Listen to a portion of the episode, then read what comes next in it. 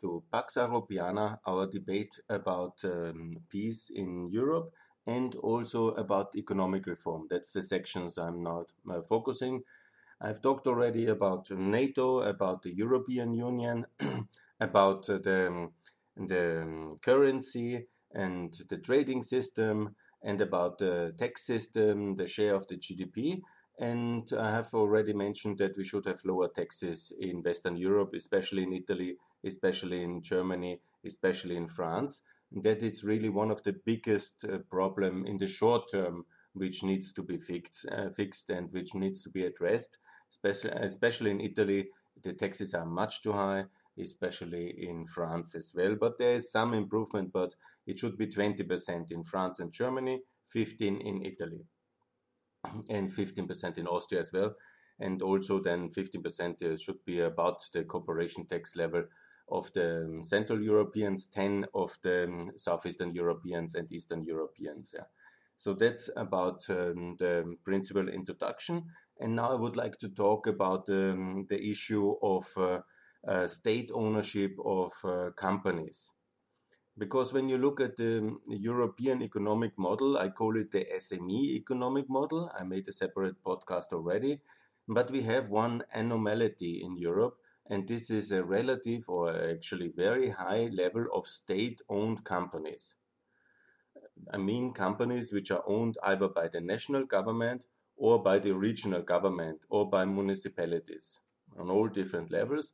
What are they doing?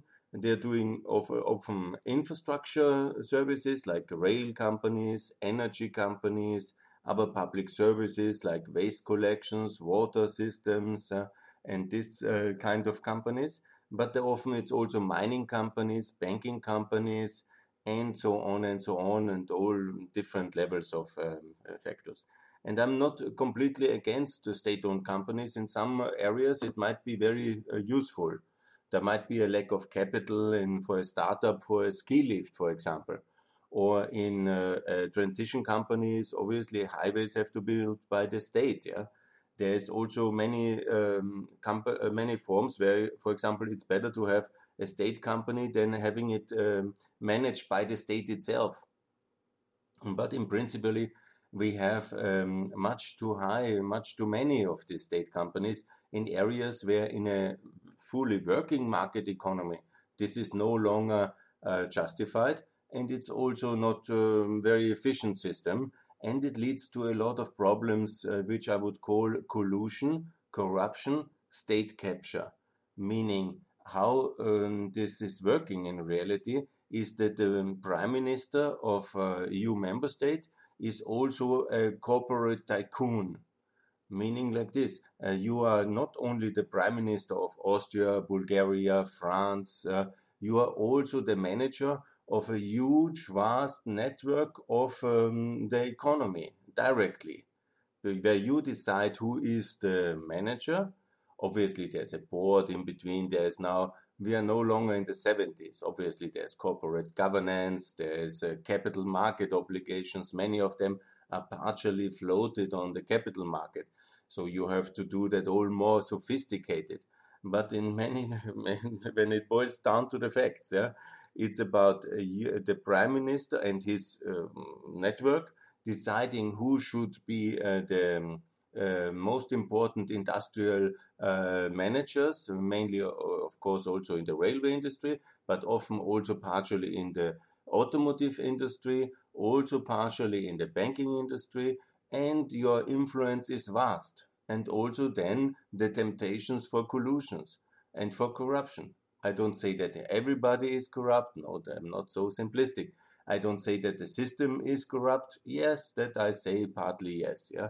And I say that obviously then when you then need something, for example, you have an election campaign to finance, or you need your ex-minister to have a nice position somewhere, you always find some place for anybody and also for the children of some ex-ministers or for somebody you need to organize.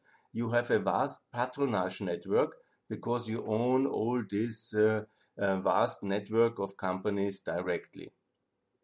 While in some areas it might be useful and justified to have public ownership, I will discuss about it. In this extent, which we have it in Europe, it's certainly not justified. Clearly, you know, we have state ownership everywhere in the world, these companies which are owned by the states. I'm not in principle against that. Yeah? It might be justified for a certain purpose, for a certain time, for a certain vehicle to have it. Uh, I give you a good example. For example, in Austria, before the imperial castle, uh, the Vienna castle of the Schönbrunn uh, of the Habsburg family, it was nationalized from the Habsburg to the state. It was managed by the state, by the ministry directly, very badly for many decades. Then there was a specific company uh, managed, uh, set up to own this castle and to manage it towards the tourist community. And it has turned out very beneficial because so they raised their entry fee, they managed it better, it became a own commercial ident- uh, entity, and it has turned out to be an international tourism magnet, for example. So it can be very useful to have state-owned companies to do specific uh, services for the public, but as a better managed entity, for example. I, I agree on that. Yeah? I'm not uh, for privatization of Schönbrunn Castle. No, but I think that we should not have all energy companies uh, nationalized. Or when we have already, and most of them are now partly stock exchange listed, why not reduce uh, the share of the state not having 51% like we have it in Austria on some companies, or the French have huge energy holdings, while they have also huge state debts. And now in the corona crisis, it's really time to reconsider if we would, should not really start a major wave of privatization in Europe in order to reduce this newly issued debt. And that's what I'm really very much in favor for. Of course, not all companies might be um, eligible for that. I agree. There might be, for example, for railway infrastructure or for highway um, operations. And there is also options here. I call also for the option to have unified European infrastructure companies. For example, if uh, um, Austria or Slovenia, they have rather small railway companies in the European context. They, and anyhow, this makes a lot of sense to have European dimension of infrastructure planning. The Austrian state can uh, share or can send its um, its um, but, uh, ownership of the infrastructure company of railway to the European Investment Bank and uh, sell it basically in an inner state relation because it makes sense to have a European wide infrastructure public company and maybe later it might be floated. I'm for that. Yeah, that's a very good idea.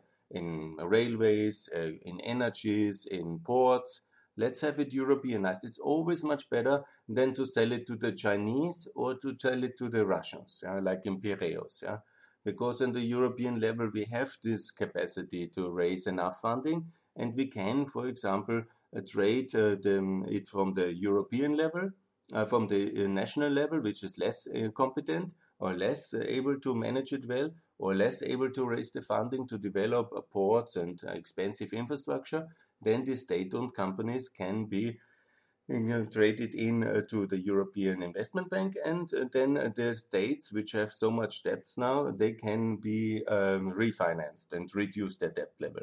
That's all very good. But what we don't need uh, is this level of huge ownership of our industrial companies. I don't think so. If you look, for example, around in Europe a bit, yeah, in France, it's quite astonishing what the French state ho- holding owns from Renault to Airbus, yeah, to all this defense sector company, the banking sector, the EDF. Yeah. These are huge European giants, yeah, or also the SNCF, the railway company.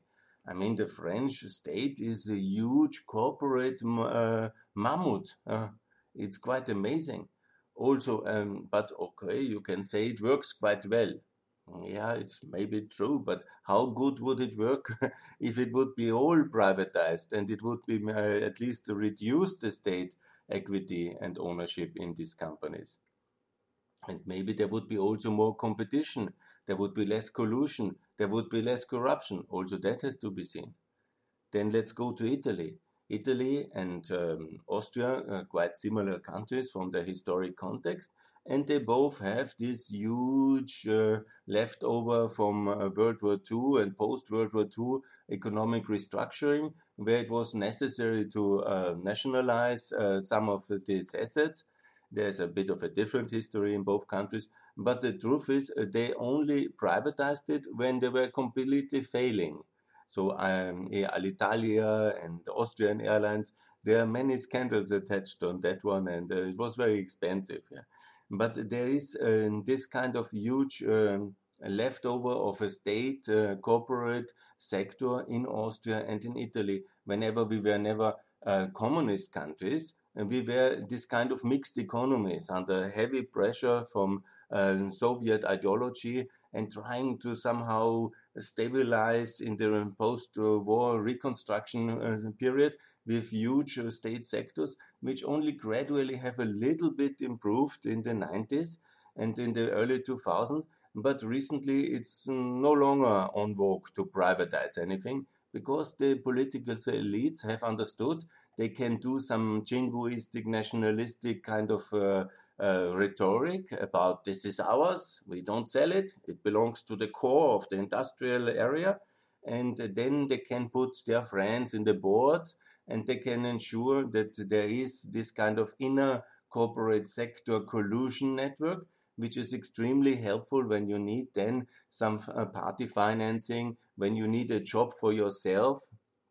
Not everybody can work later for a Russian company and like uh, Schröder, but it's also very good if you make some friends with your own companies while you are the prime minister or the minister because wonderfully after half a year maybe the on public won't uh, watch a lot and then you find yourself as the cfo of a wonderful even much better position in an um, energy company or in an um, industrial asset which is partly owned by the state and you were the owner for some years as a minister or prime minister or the owner representative. But you behaved like the owner, you built the network, you installed maybe some manager there who then thinks, ah, it would be really good to have the political backing, and I get my ex uh, boss uh, then with a nice consulting contract or with a nice board membership in some subsidiary or somehow like this. So it all works beautifully for the selected few on the cost of the many. And this is how it works.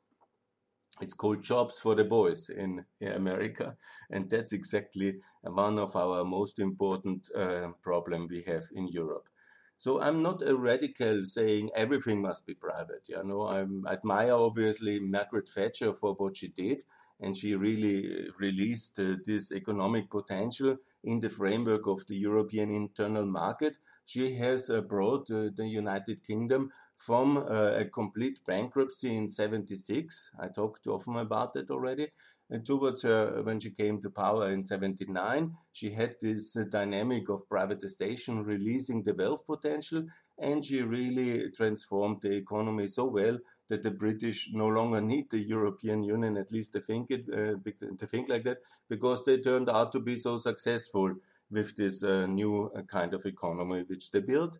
And I know you always then can criticize something, and even they do um, some criticism, and now they have, uh, of course, there's a backslash after some time because you can do privatization uh, good or bad. It's also true. You can do very decent form of privatization where there is good sales price, there's a good structure for that market and specifically, and it was a good design project. Or you can sell private um, a privatization, a state asset, in a dodgy way to some kind of uh, corrupt elite uh, participant, best to your friend, very much below the market level. And you can also design it very badly that it's later not working. And then obviously this all gets a bad name. So privatization, like everything in the world, and needs to be done decently according to decent capital market rules and also transparently and not corrupt and also eh, when it's a regulated business like for example railway the competitive situation and the market conditions later after for the private operator must also design reasonable well in the benefit of the of the welfare of the public and also for the for the operator to be reasonable So we cannot just privatize it all and uh, no, don't care for the rest. Yeah?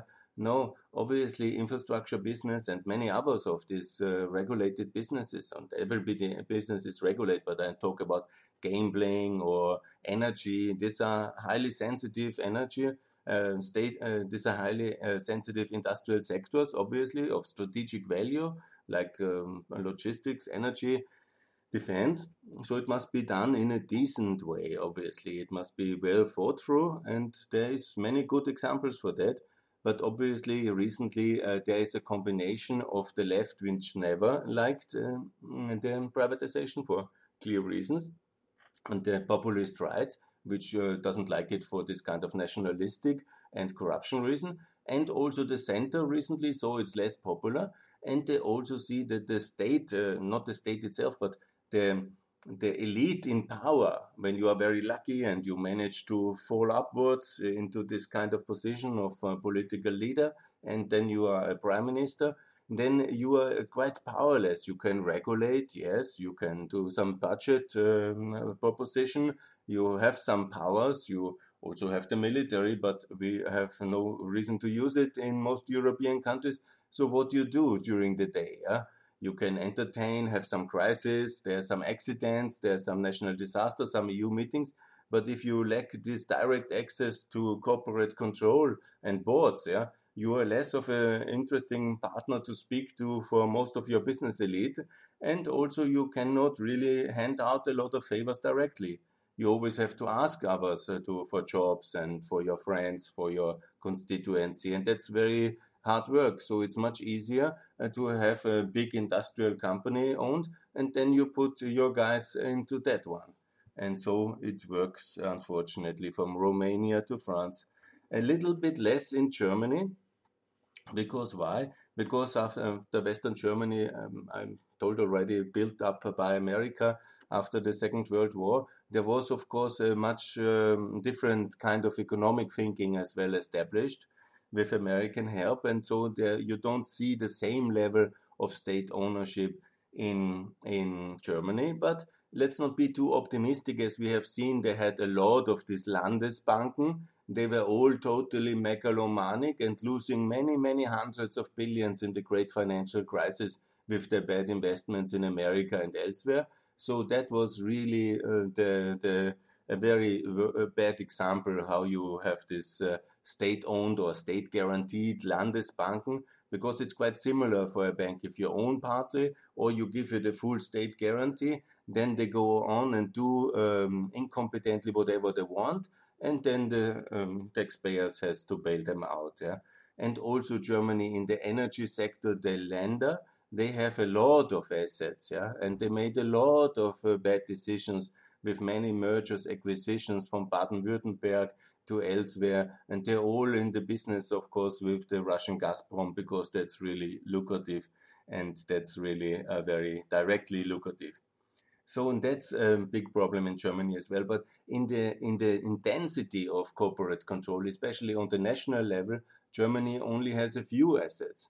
Like uh, in Volkswagen, the 20% is also on the Landesebene and uh, on the federal state. It's not the national uh, state. Uh, the the uh, it's not Mrs. Merkel, but one of the governors who owns this 20%. And Mrs. Merkel, in that way, or not she personally, but she obviously has also via the state bank. I'm actually in favor of one state bank to do development and SME finance. That's completely fine. But also, that's the holding company for other industrial assets. And then you see, for example, that Airbus, which is the biggest uh, with Boeing together, the number one and two of the global airline manufacturing industry and a huge defense manufacturer as well, is owned 10% by the uh, German state, 10% by the French state. And so all these decisions are also totally politicized. There is no doubt about it. And this is um, has leading has led to a lot of wrong decisions in procurement and a lot of uh, complicated uh, conflicts with uh, our American friends in the tariffs and so on and so on. And that's all a bit, I think, something we could now use in the corona crisis really to uh, rethink do we need such a level of state ownership in developed market economies where we have capital markets. Yeah? France has a stock exchange. Yeah? These companies are already mostly, um, at least partially, stock exchange listed. To do additional equity on the stock exchange is not a complicated transaction.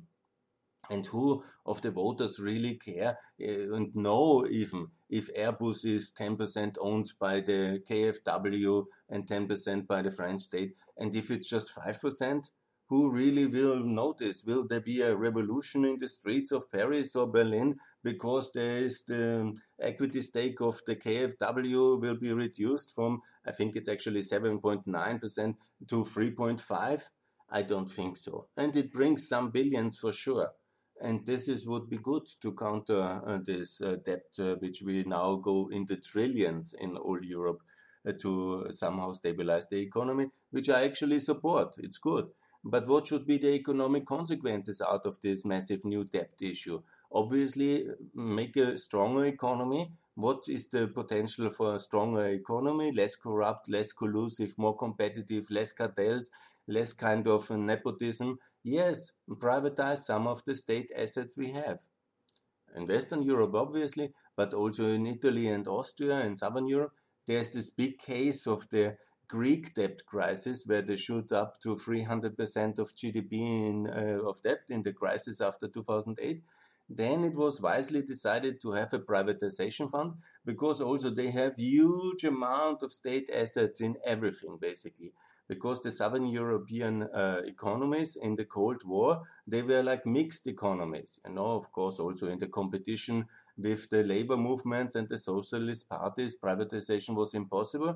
And basically, the socialist parties were bought in the political consensus by uh, not touching their famous oil company, railway companies. And so organized labor was basically satisfied with having this kind of state uh, companies where they could uh, monopolize uh, the power and get their guys into the positions. And so then, of course, in the Greek financial crisis, there was then this privatization fund. It works a bit, but the problem of Europe is again this very segmented market size. So what it means that you cannot really expect that the Greek railway company is sold to Greek investors. Yeah? And then uh, when we don't do it on a European level, that the Americans really are interested in it is doubtful, and that the Chinese are very interested is for sure.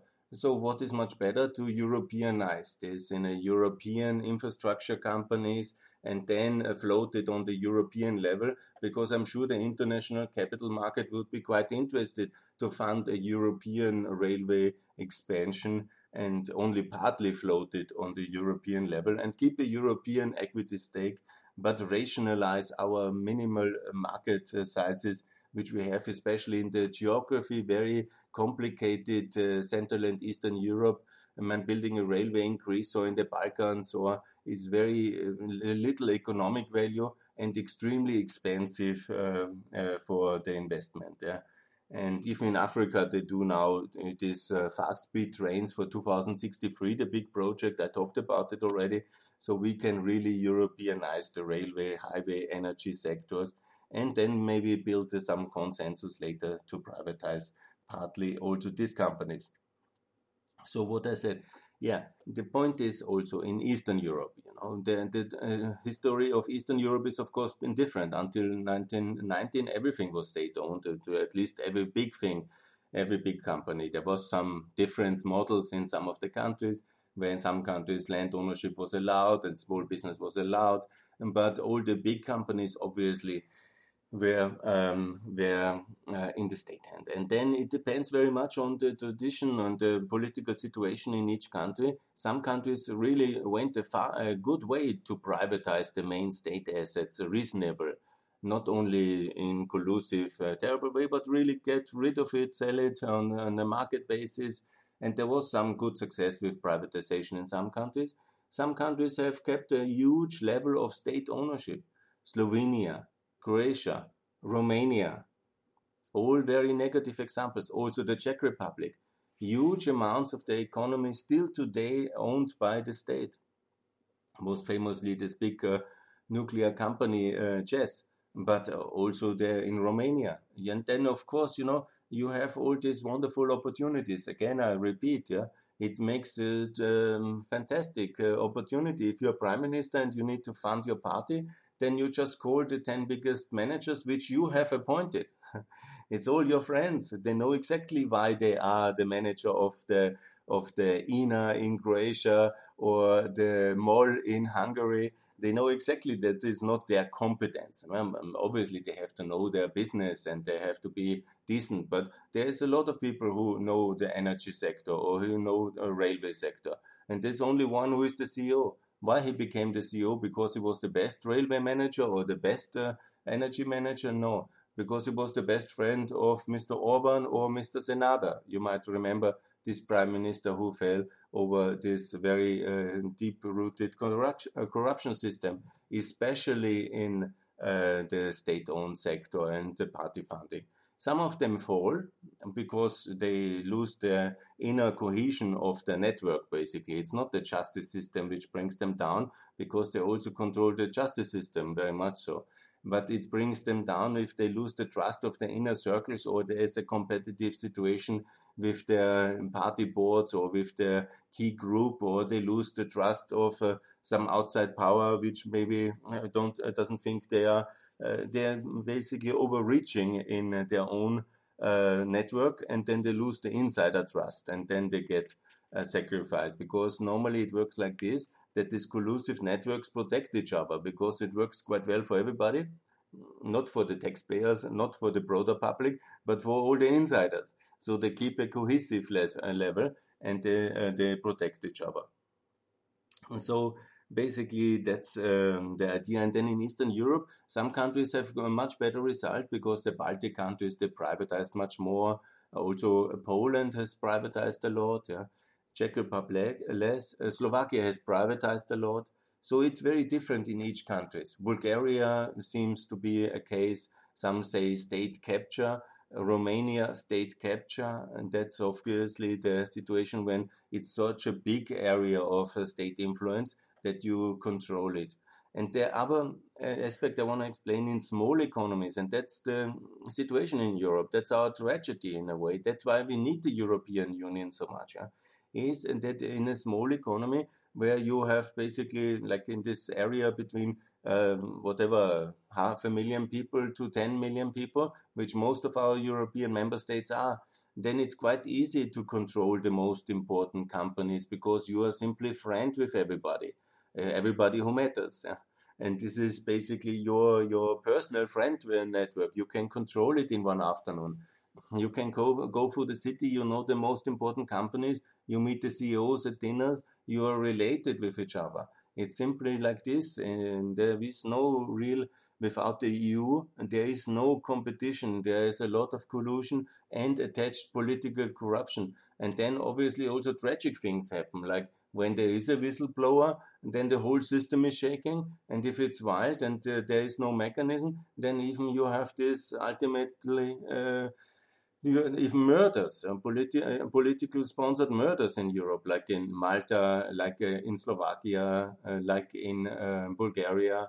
And this is, of course, a tragedy because, again, we don't have the European institution like a European FBI, like a European level of justice, which is really able to enter into this kind of collusive, corruptive network on the member states level and have the authority to investigate independently and outside of these related uh, relation networks, the political nepotism networks, which are unfortunately everywhere very strong, especially in this kind of nexus between this big, huge state sector and inherited from the past in areas of, like I've mentioned, uh, defense, airports, yes.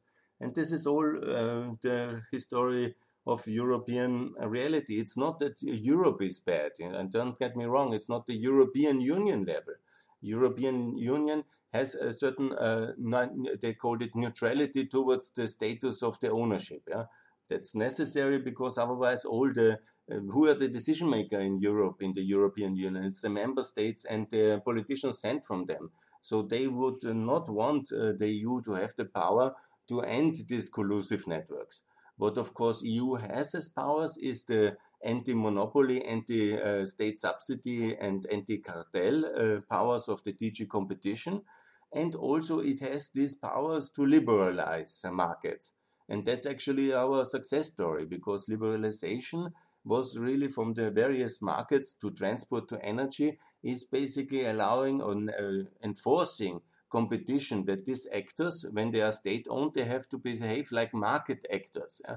They don't get privileges by the state mostly.